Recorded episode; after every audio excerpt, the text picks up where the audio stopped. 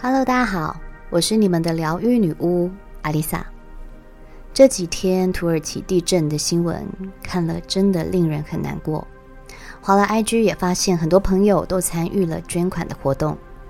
我在闺蜜捐款的照片上按了一个赞，她回我：“我就是为善育人之，因为我想分享丰盛。”我回答她说：“放心，你不是第一个这样，超多人 PO 捐款动态的。”其实曾经我也很纳闷，为善到底要不要高调公开？总是说为善不欲人知，这是一种品德的高尚，不把自己付出的挂在嘴边。真正做大善事、行止高洁的人，他所做的好事完全不着痕迹，因为他不求功、不求名、不求回报，更不需要别人的评价。庄子说。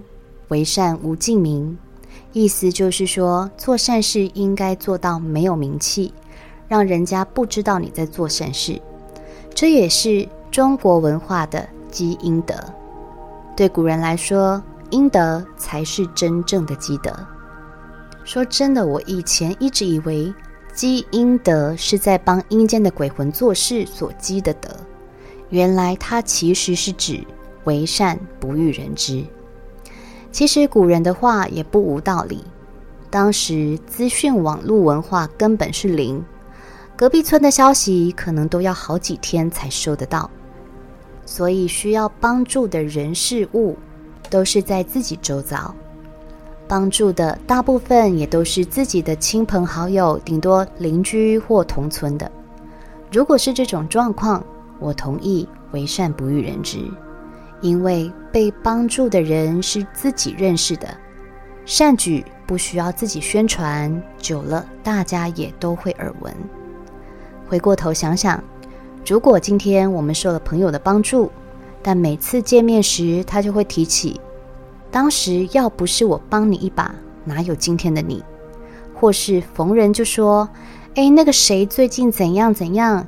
要不是我人脉够广，他可能还找不到工作呢。如果我们是那个受恩惠的人，听到对方这样三不五时提起对我们的帮助，他要讨功劳，但我也要面子啊！就算有再多的感激，也都会消耗光吧。我想，这大概就是古人所说的“彰显自己的善行就不算积德”的说法。因为受恩惠的人心里已经不怀感激，更不用说这善举。还有什么德性可言？如果做了点善事便大肆宣扬、沽名钓誉，那么这种扬善非但得不到福报，反而还会让人白眼。但是现在时代不同了，状况也有所不同。资讯发达的我们，随时可以知道几万公里外发生了什么天灾人祸，需要我们尽一份心力。天灾人祸的每一秒。在资源有限的状态下，生命都在跟时间赛跑。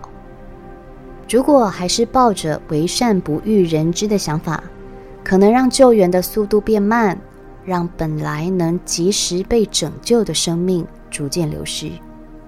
相反的，多一个人知道，多一个传达的管道，能够更快、更及时的将我们的善念加倍的传递出去，即便高调。那又如何？重点是我们的出发点都是良善的就够了。品德高不高尚，也不需要由其他人来评分，自己知道就够了。当你的善举引发别人的注意，创造出他人也想跟进的想法，这就是一种善的循环。这个世界也才会有爱的流动。自扫门前雪的心态。也会慢慢的被消融，因为谁都不知道哪天天灾人祸会降临。今天是别人遇到了，很难说下一个会轮到谁。不管是积阴德还是阳德，不管低调行善或广为人知，只要能帮助到别人就是好事。只要我们的援手不让人感到尴尬、愧疚、自卑。没面子或心灵受伤就是好事。既然是好事，为何不能高调的抛砖引玉呢？有些大型企业时常会举办一些公益捐款慈善活动，我就曾经听过有人偏激的认为，这些都是企业想要维持良好的形象，想要节税，都是在做戏。但是我就想问，那你自己做了什么呢？就算他们的本意如此，那又如何？不管基于什么理由。他们确实也拿出了一大笔钱，帮助到需要帮助的人，这不也皆大欢喜吗？也有人说，我不想捐款，是因为现在太多团体都是假借公益名义在行善，骗取我们的爱心，还不如不捐。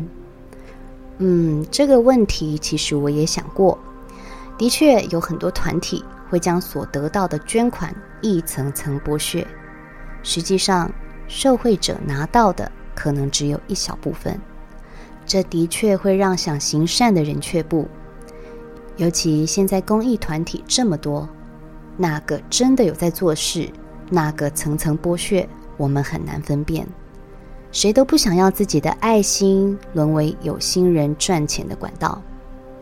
但是如果纠结在这里，真正有在做事的团体没有足够资源。真正需要帮助的人就会失去被救援的机会。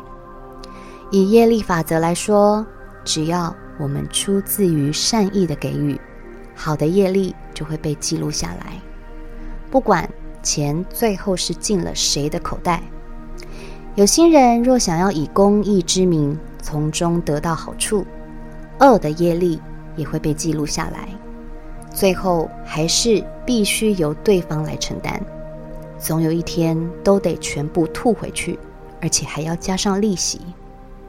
所以，当你想行善，就放手去做吧。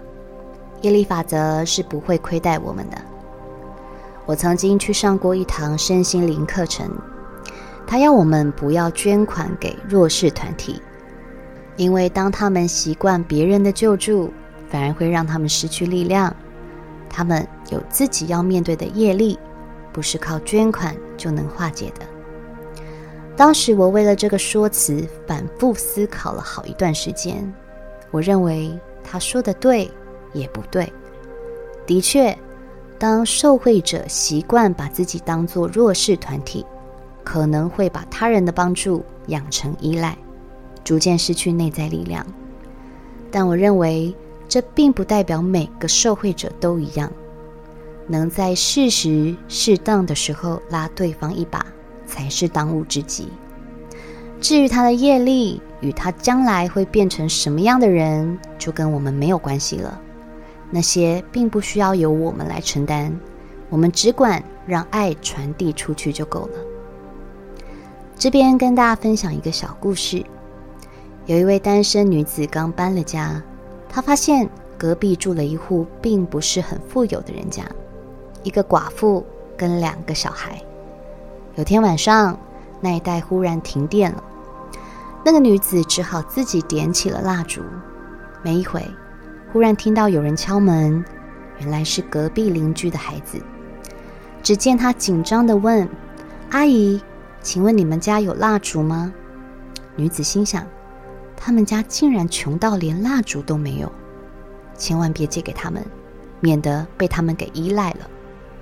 于是，他对孩子吼了一声，说：“没有。”正当他准备将门关上时，那穷小孩展开关爱的笑容，说：“我就知道你家一定没有。”说完，竟然从怀里拿出了两根蜡烛，边递出来边说：“妈妈跟我说，你一个人住可能没有蜡烛，所以要我带两根来送你。”这一刻。女子的心里既自责又感动，她热泪盈眶的将那小孩子紧紧的抱在怀里。有时候，以我们的角度来看，我们是在给予；事实上，在给予的当下，我们也得到相对的丰盛感。这种丰盛感并不是优越感，而是感恩自己有能力可以对他人施予关爱与援手。